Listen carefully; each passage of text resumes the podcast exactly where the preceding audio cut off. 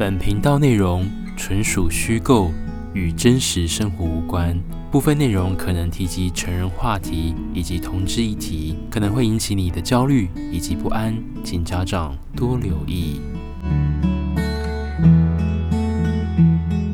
欢迎收听二零二三年势如破竹，让我们开开心心飞往澳大利亚，破破烂烂的回家吧。故事发生在今年。二零二三年的五月二十一号，星期天，看着我的回忆录日记上面做了一个星星的记号，想必又是一场水乳交融的故事以及回忆吧。星期天的布里斯本天空哦，已经进入了冬天了，所以气温来讲是一样的，非常的舒适的。相较于台湾海岛型的气候哦，湿湿黏黏的私密处也很难保持干燥情况下，我非。非常喜欢澳大利亚的这种干燥型的天气哦。其实，在五月二十号星期六的晚上哦，其实就在 Scarf 上面呢，这个软体有遇见了一个当地的澳洲的白人哦。那他是我的喜欢的类型之一哦。那众所皆知呢，我对澳洲的这个男性比较壮硕的身材呢，我是毫无招架之力的哦。如果人类的欲望、内心的渴望、对性的需求哦。转换成食物的比喻的话，就像我本人中华儿女好媳妇是非常喜欢肉桂卷这个面包的哦，所以不管是去这个各大卖场，只要这个面包有肉桂卷的话呢，我内心就难以的拒绝。甚至是招架不住的膝盖非常软，想要吃下这个肉桂卷，把它买回家。一样的心情，澳大利亚的白人体型偏壮，就是我想要吃的菜哦。那在二十号星期六的晚上哦，就跟他简单的聊天之后，觉得还可以。原本是想说晚上要出去，但是晚上真的太晚了，我必须要考虑到，如果我搭公车从这个 Sunnybank 出发的话，如果回程。相当的不顺利，可能真的没有公车哦。其实这是我给我自己找的这个理由哦。一般来说。在华人区的这个地方呢，公车路线呢都是开的相当的晚哦。但我们要留意，今天的这个晚上是礼拜六哦，在澳大利亚的公车系统的当中，周末六跟日哦，公车会锐减的数量非常多之外，而且会提早收班哦。也就是你可能这样子开心的出门，半路有什么意外的时候呢，你就要准备睡在澳洲的路边了。不想发生这样的情况，所以就要提。你就约在白天的时间哦。俗话说得好，一天当中阳气最重的时间就是在中午哦。所以中午呢，进行受孕性行为的话呢，这个阳光呢最能够补充阳刚的正面的能量哦。二来是如果真的有什么意外的话，下午的时间你要回去搭公车回去 Sunnybank 华人区的自己的小宿舍，也还是有家可以回去的。辗转之间，我们聊了一整晚上两个小时之后，你。来我往哦，那礼尚往来是一定要的，交换了一些照片哦。那对方的条件呢，我是觉得在我心目中呢是相当的好的，所以我们就约在礼拜天，也就是五月二十一号哦。那这个是相当好的时间哦，我们就约在早上呢这个十点钟哦，真的非常的早哎。虽然呢，在过去的几次当中呢，在澳洲就是有打早炮的习惯哦，但晚炮呢跟中炮呢是也有几次的经验，不过通常。呢，早炮对于我这一次二零二三年的旅程当中呢，它算是一个比较早的一个时间哦。那当然，对于早起的我来讲，不是一个问题，因为我本来就很喜欢早起，在澳洲的时候哦。所以梳洗完毕之后，我就直接出门了。那这个地点，他住的地方呢，也非常的好。他住在 Cultural Center 的附近哦。我觉得这个公车站应该要给我一些赞助费了，因为这个附近呢，就充满了许多的回忆。哦，是的，它的高超高大楼呢，就是在距离文化中心走路大概两分钟的一个街口附近哦，所以沿着星巴克往后面南边的方向这边走就可以了，或是说在这栋大楼的附近，你可以看到昆士兰州的博物馆或是市中心的美术馆哦，都在附近可以尽收眼底哦。不过另外一边我们要讲的是，住在这个地方的房价呢，也是相当的贵哦，少说一周呢，我在在猜应该要四到五百块起跳，应该是这么如此的。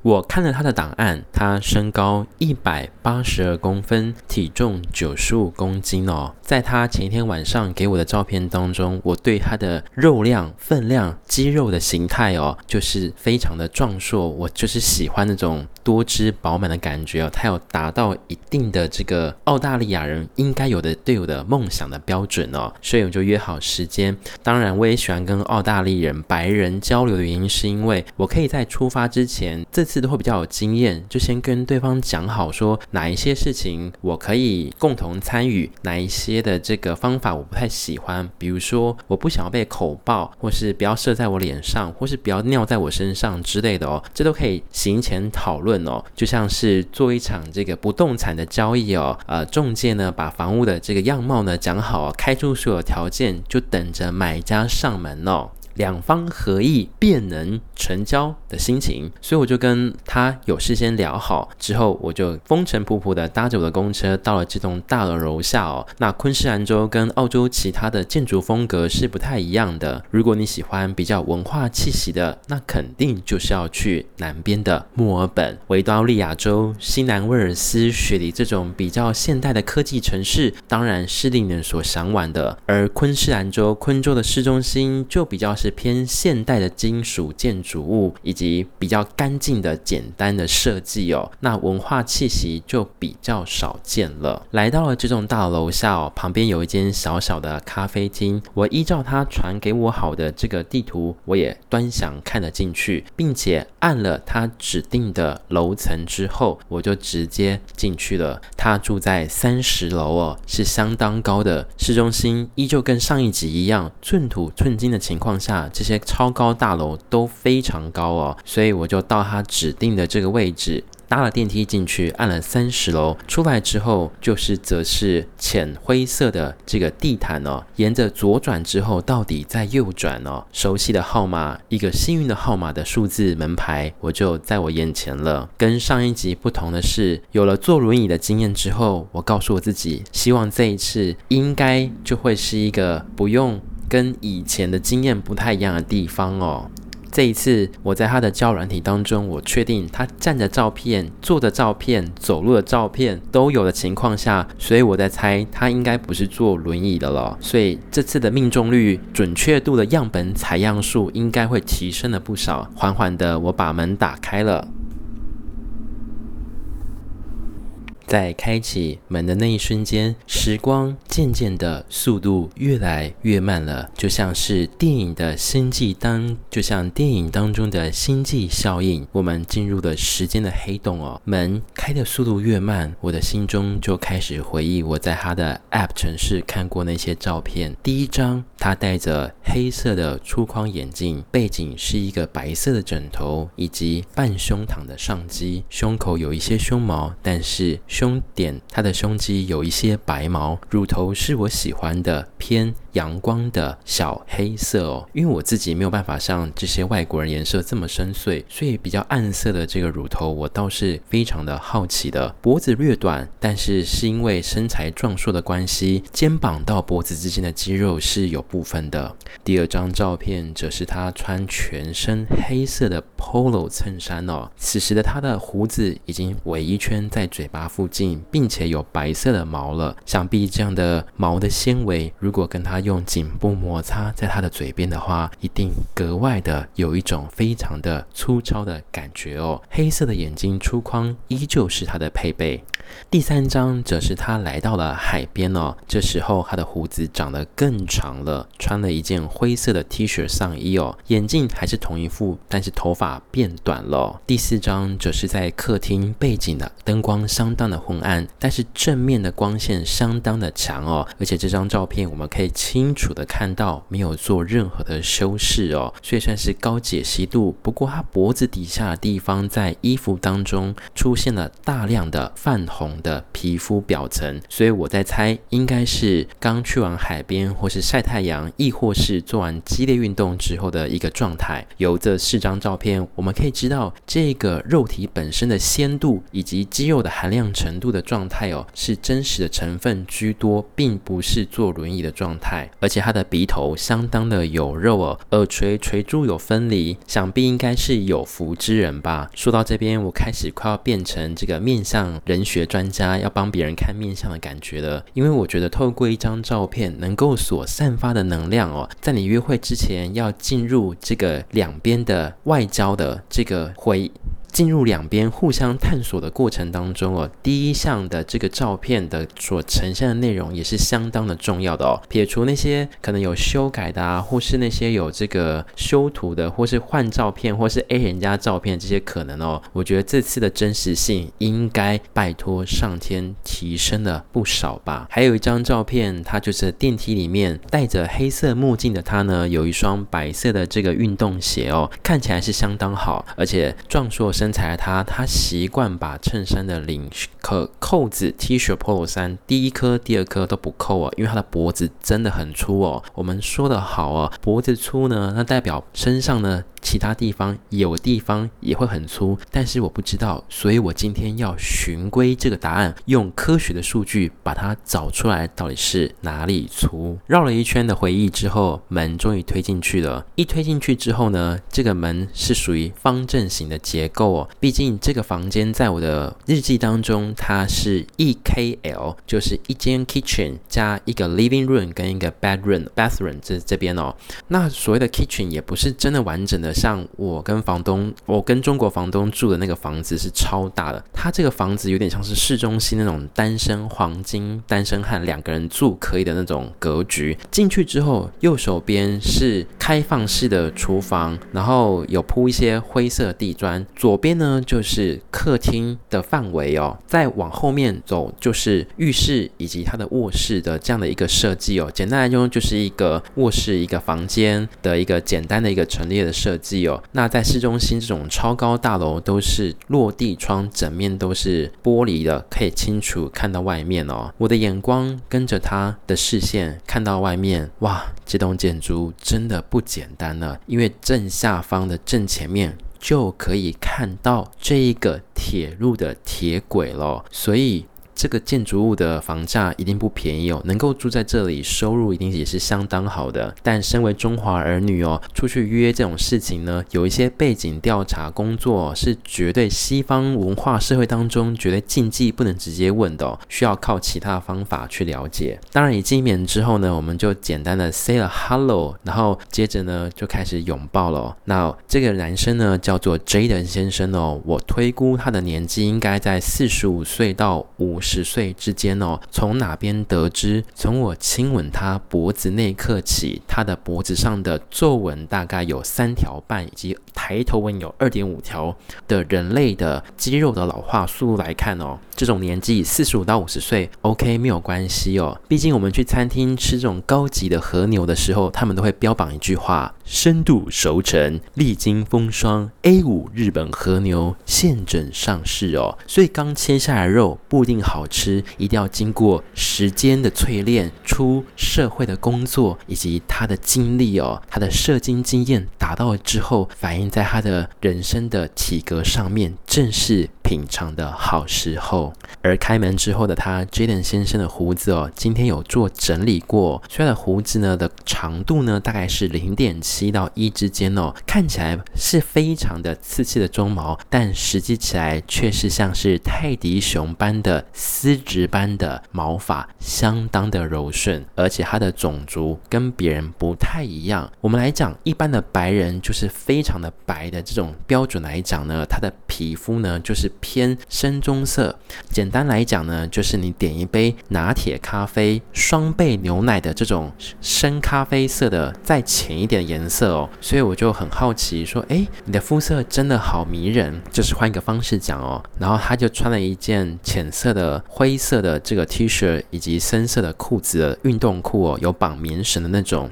那此时呢，我跟他拥抱在一起，我已经感受到他下半身的野兽蠢蠢欲动，有了些许要跟我致敬的状态了。那我也毫不吝啬啊，我们今天就是来寻宝的，所以呢，要跟别人打招呼之前呢，要先握对方的右手哦。所以呢，我就往下面一抓，哇！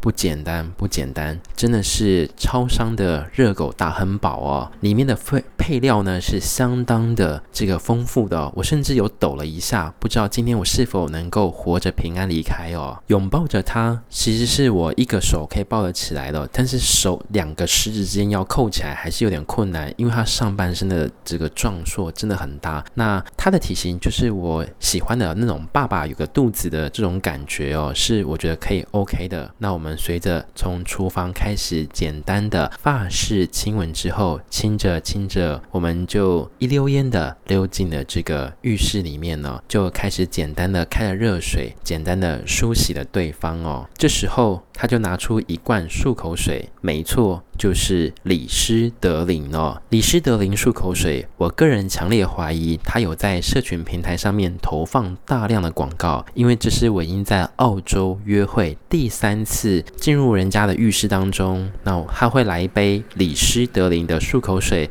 保持我们的口腔清洁 fresh，有淡淡的薄荷味哦，所以看见熟悉的李施德林，我不禁会心一笑，又出现了，所以我们就一饮而下，哎。不是一饮而下，简单漱口之后呢，我们就光着身子，一溜烟的就到客厅，再度的缠绵拥抱了一下。此时落地窗的窗帘并没有拉上哦，我是有一点小担心，但又不怎么担心。怎么说？这些高楼大厦在白天的时候呢，都有装双层的魔术玻璃哦，只要外面的亮度够亮，基本上玻璃是会反光的，是看不到里面。但是晚上的时候就要特别小心了。所以我们就直接进入到卧室里面哦。我倒着步入到他的床单当中，他的床单是深灰色与红枣色的交织花纹图案，以及白色的衬线的床单哦，是双人加大的尺寸，以及白色鹅绒枕芯的枕头相当的柔软。他一把把我双肩推到床上，我就在他的柔软床上面跳起来抖了一下，随即我就躺着面对着他。其实我躺在床上，他。站在我正前方，就像是大卫雕像这样子。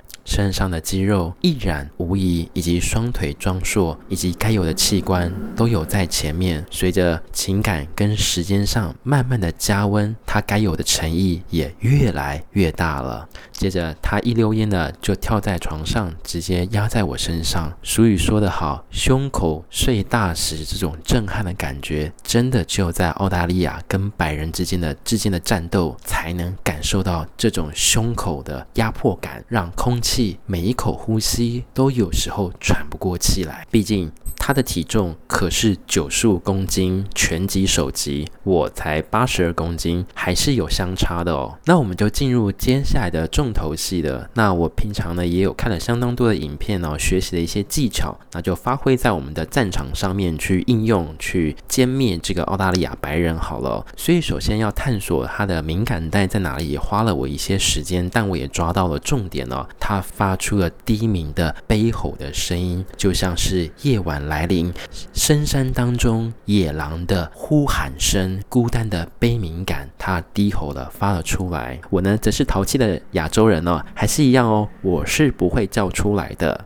毕竟中华儿女还是要维持亚洲传统的好媳妇，不哭不吵不闹不大叫，这才是好的国民水准哦。所以中西之间真的不一样的文化冲突，西方人想要表现他的感受，他的顶点被顶到的时候，他就会大声的叫出来。我的双手不遑多让，好好的。碰触到每一个点哦，接着我就握着他的杏鲍菇，好好的端详看来哦。但此时这个杏鲍菇有一件事情让我小小的一直在分心，没有错，就是我在澳大利亚第一次遇到有人使用吊环。什么是吊环呢？我们想象一下，绑头发的时候是不是一个黑色的橡胶圈？那个吊环呢就比较粗一点，就是直径呢大概是零点三的这种橡皮的塑胶环的垫圈比较大。它就会套在男生的这个阴茎跟睾丸之间哦。那我们知道这个功用是防止血液回流，就是血液往前膨胀的时候呢，避免倒流而消退哦。我觉得有点可惜的原因是因为其实我并不在意别人这个全程是否都要九十度向我们彼此致敬哦。其实四十岁以后的男性常常变得比较柔软或是不举，我觉得这也很正常，没有任何的关系，我觉得无所谓哦。我更重视的是两个人之间的亲吻、拥抱，以及舌尖上品尝食物的享受的过程，探索每一寸肌肤该有的毛发的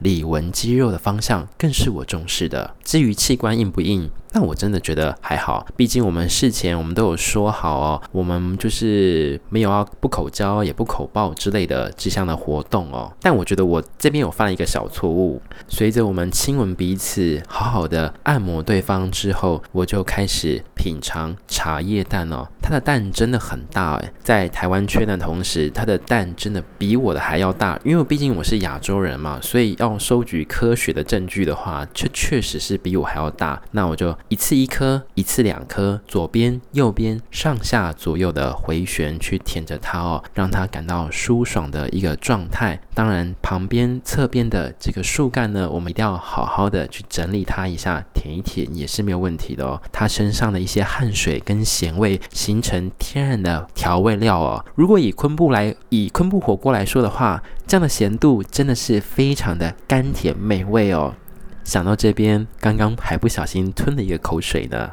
此时我已经在它的上面这边好好的按摩它、亲吻它、拥抱它，该舔的我们都做了。此时一个瞬间，它就把我像一个荷包蛋一样。锅铲直接把我翻身，此时我又略居劣势在下风处了。想说又怎么了？又把我翻过来了。这次又是他在上面，换他改在进攻给我。想说他刚刚发出了这么多的声音哦，如果我不再演出来的话，哼个几声就是嘻嘻哈哈之类的，好像有点对不起他。可是又不能演得太 over，毕竟戏剧科生的出身的我，如果演得太 over，我觉得他会觉得应该遇到疯子了吧。所以我只好学习着他的频率，他刚刚发出的声音，快速的练习英文，记住这个发音的口腔应该有的形状，配合他发出他类似他的音调哦。他听到我发出的这个 morning 的声音哦，他也似乎有一点高高兴兴的。他的器官在过程当中有吊环的帮助之下呢，似乎是没有变软的迹象，而他的前列腺不断的就像是坏掉的水龙头，不断的源源不。绝的流了出来，两个人之间因为有了这些润滑而不再有摩擦，进行的相当顺利哦。西方人跟比划阳剑不太容易，但因为有了这这个正确的位置，彼此摩擦更加的感观的不一样哦。接着他从我的胸膛渐渐的亲吻往下到该有的地方哦。那他也没有说好，他也我们也有事先讲好，就是不会吸对方的这个阴茎，所以我们都跳过这个范围。但我没有讲。好的原因是因为我不知道他有这个嗜好哦。秋天到了，什么植物最能够代表高尚的人格哦？是出淤泥而不染的莲花吗？不对，比起莲花，我更爱兰花哦。但是兰花并不会在秋天，所以是什么花呢？我最爱的就是菊花。菊花的叶子非常的紧密。多层次的皱褶，含苞待放，有时微微的花苞待开，正是品尝看到的好时刻。但我万万没有意想到的是，正在我闭着眼睛享受他亲吻在我的三角地带的鹌鹑小蛋的时候，他的舌尖有点粗糙颗粒状，居然发现了我的菊花。他开始像发狂般的用力舔着我那个花朵，我似乎点招架不住。此时我感受到一阵的酥麻从我的脚踝、膝盖渐渐的到我胸口、心脏的附近，我感觉漏电了，还是这个床铺的 iPhone。电线我不小心真的压到，真的漏电了。毕竟澳洲的电压是两百二十伏特，跟台湾的一百一是不一样的。是 iPhone 的线漏电了吗？不是，因为我把电线拨开了。它好像失去了控制，似乎像是一条流浪狗在路边饿了两天，看到了一个可以吃的食物，就是那一朵菊花。它奋力的。开始像是水蛭般的形状匍匐前进，往那朵花蕊的中心用力的伸进去。虽然用力，但不粗暴，该有的国际礼仪。好，Jaden 先生，他有遵守，给你五颗好评，加一个赞。他伸进去之后，用力的去舔它，左边舔，周边舔，舔来舔去，连花苞底下的绿叶，它也完全不放过。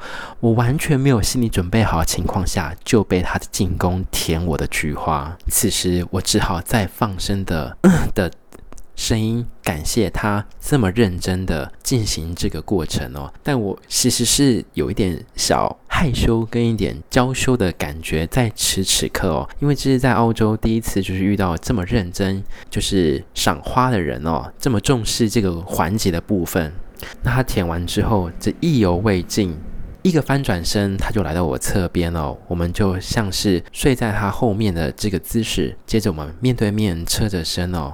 以六九的方式，不亲吻对方，就是亲吻对方的蛋，好好的舔一舔。再一个转身，我们用双手，终于要进入到交响乐的最后一个高音的休止符。在那个紧张瞬间，指挥家来到高音的顶点，我们画下了完美的句点哦。战争当中，我们彼此的缴出了我们的弹药库，让这场战争和平的。略有了一个落幕了。接着，他在事先准备好的白色的浴巾擦干了彼此。我喜欢跟澳洲人交流的原因，是因为呃，他们大部分完事之后都还会有一个 small talk，就是小小的闲聊时间哦，大概三五分钟就可以聊聊彼此的心情哦。有一点像是呃事后烟，但因为对方我们彼此不抽烟哦，所以就是像是事后的这个心得分享哦，就小聊天，回想刚刚的发展的一个过程哦。那我才发现这个。Jaden 呢，其实呢，他是有这个西班牙的这个血统哦，但是另外一边是有白人，所以他的皮肤呢是比较暗棕色，也就是这个原因的。至于他做什么工作，我无从得知，只能透过他在客厅上面摆在墙壁有几张这个。海军的这个照片略知一二，但我不知道这是早年的照片还是他父亲的照片，因为他的照片全部都是黑白系列的，无从得知。在二零二三年的五月二十一号星期天的这一天，我跟他闲聊的当中，才发现他以前是住在雪梨悉尼的地方，三年前跟他男朋友分手之后。更正，应该是三年前跟她男朋友来到搬来布里斯本之后分手。三年前分手之后，这个房子就剩下她一个人在住了。所以她告诉我，她并没有想要立刻找一段感情。对于我而言，因为这次来澳洲，其实我已经失败了多次，所以我有点像是换一个心情，改成呃收集报道为主的这个。跟当地人交流的心情为主，所以我没有投放太多的感情。不过我心中如果想说，他如果愿意 say yes，我也是没有问题的。毕竟他各方面条件都是我喜欢的。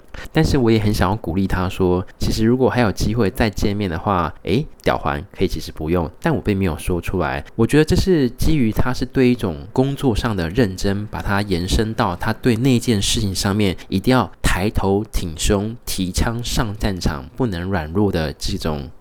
心情要展现给我们亚洲儿中华儿女的心情给我们看，所以他才会演示出来哦。但我很想要问大家，用这个是不是很伤身呢？用这个道具是不是他还是会有变软的一天哦？接着我们又闲聊了十分钟之后，我们就彼此的站起来，又回到浴室，再简单的梳洗下来。他告诉我，哦，下午的一点半，他有约了房东要见面之类的。反正这种事后泡之后的理由，我都把它叫做 bullshit。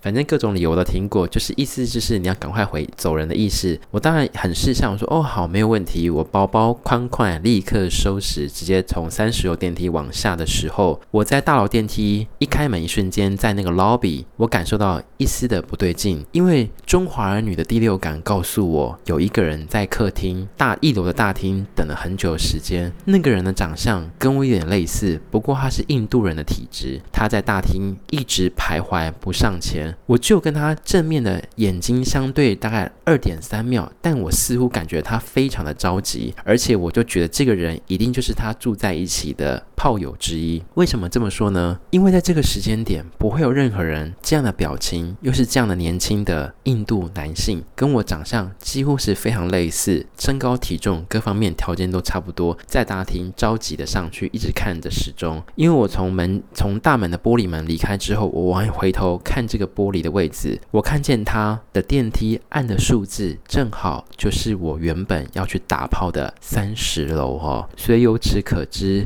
其实他本来这个男生 Jaden 他就有一个可能是宣称疑似室友或是打炮或是男朋友，anyway，但是他在礼拜天的时候呢，可能真的肚子太饿了，所以他把他的男朋友呢，就两个人先说好把他男朋友吃开之后呢，他就要上网路开始去玩一些乐，找一些乐子，那高潮就遇上我这个人，就直接去他家赴约，殊不知我们两个人打延长赛多打了三十分钟，导致他的这个室友在楼下干等了一下，我不禁会心一笑，觉得。如果两个人的干管，如果两个人在一起，在感情世界当中，两个人各玩各的，那我们彼此之间到底是什么？如果有一天我跟澳洲的白人结婚了，我真的没有办法接受这个 open relationship，就是对我自己本身，我可能真的需要像澳洲的企鹅一样从一而终哦，因为我觉得这样子比较不会那么复杂，或是我不会那么分心哦。二来，我真的不想要当那个印度人，一直在公寓大楼一楼客厅一直等炮友离开，然后我要跟他进行四目相接这种尴尬的感觉，我真的不喜欢。离开之后，下午布里斯本的阳光非常的美丽哦。毕竟我的身心灵菊花都绽放在澳大利亚布里斯本河岸边的春风满面当中哦。俗话说得好，能量获得正常的释放，心情就能够平复，依旧开心哦。但过过了一两个礼拜之后，我尝试在 Skype 上面联络这个 Jaden，他总是没有办法再约成功哦。一来我是觉得这些澳洲白人，他们都是采取一次性的抛弃政策。就像是我们用吸管喝饮料，那根吸管你用过之后，你舔过、喝过饮料之后，你还会用它吗？当然是直接丢掉啦。所以对澳洲这种交友的文化当中，我们都是一次性的性吸管，喝完了珍珠奶茶，吸管就直接丢了，不会有人在依恋那只吸管是否回头客。不过在未来的日子当中，我发觉到为什么会有这种事情，并且我们要如何去修正呢？答案是不能再。跟对方说不不吸对方的杏鲍菇这件事情啊，因为只有单纯的按摩跟吃茶叶蛋，并没有让这些男性有回头的想法哦，所以我们在未来日子当中还是有续集的哦。谢谢你今天收听《势如破竹》二零二三年，我是俊中华儿女，希望大家能够在外国旅行的时候平平安安的回家。我们下次空中再相见，拜拜。